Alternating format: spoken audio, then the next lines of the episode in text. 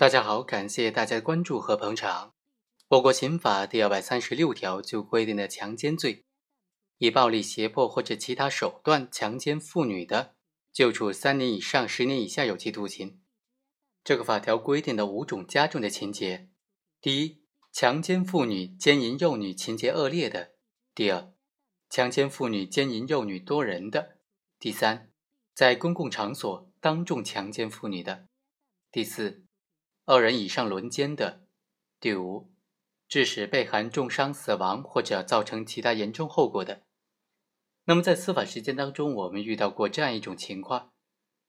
被告人在实施的强奸行为之后，被害人不久就抑郁症自杀了。那么被害人因为强奸所导致的抑郁症，最终又自杀，强奸行为和自杀之间有没有因果关系呢？导致被害人自杀的这种后果？他属不属于强奸罪的结果加重犯呢？属不属于刑法第二百三十六条规定的强奸致人重伤或者死亡或者造成其他严重后果这种情形呢？通过这个案例和大家简单的来聊一聊。本案的被害人赵某在遭受到曹某的强奸之后，一直精神抑郁，医院诊断为神经反应症，最终呢，赵某就非常不幸的服毒自杀了。在这个案件当中，被告人除了对强奸行为负刑事责任之外，还应不应该对于被害人自杀身亡这个后果承担刑事责任呢？也就是说，被害人死亡，它属不属于被告人强奸所导致的严重后果呢？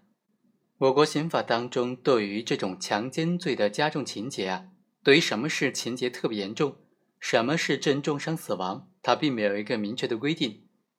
在关于办理当前强奸案件中具体应用法律若干问题的解释当中，就明确规定，强奸致人重伤死亡，是指强奸奸淫幼女导致被害人性器官严重损伤，或者造成其他严重伤害，甚至当场死亡或者经过抢救无效死亡的。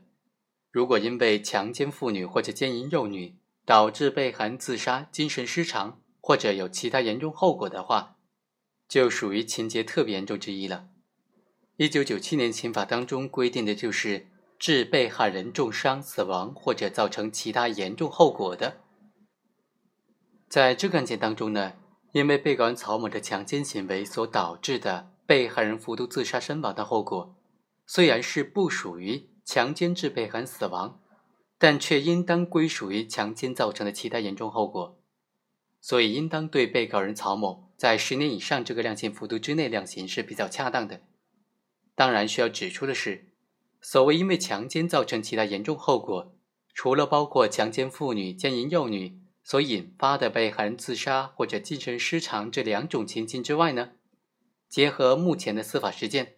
还应当包括因为强奸妇女或者奸淫幼女造成被害妇女怀孕或者是堕胎等等。其他严重危害到被害妇女或者幼女的身心健康的严重后果。